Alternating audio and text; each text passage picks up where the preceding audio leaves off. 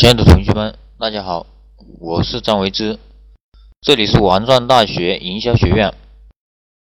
今天我要给大家分享的内容是大学生如何零成本运用杠杆借力做手机生意。那么大家可以回想一下我以往的视频啊，从我给大家分享的视频当中，大家可以总结出我们运用杠杆借力的基本思维。那么这个借力的基本思维是什么呢？就是如果你要做什么生意，你就要去寻找关于这个产品的配套产品，或者是相关的服务，然后找到这些商家，然后再跟他们谈。如果我们给他带来客户，我们能够得到什么好处？然后。你把这些得到的好处运用到你的卖的产品当中去。那么讲到这里，你一定心里面有一个方案，我们怎么零成本做手机生意了？没错，我们可以先找手机卡商，跟他们去谈。如果我给你带来一个客户到你这里办卡，你可以给我多少提成？或者是我们可以谈成是免费送一张五十块钱的话费的电话卡，那么然后再去找手机批发商去谈。如果我给你卖一台手机的话，你可以给我多少提成？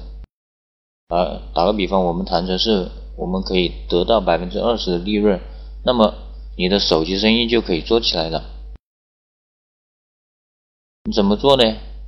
我可以对外对外宣传，我卖手买手机的话，可以免费送一张五十块钱的电话卡。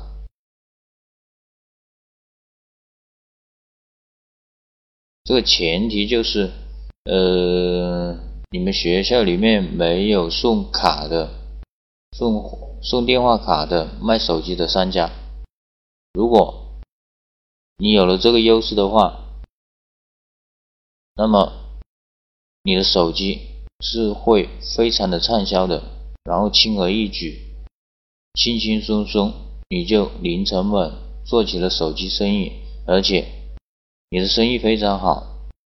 那么有的同学又会问：如果我的学校里面，已经有了送电话卡的卖手机的商家怎么办？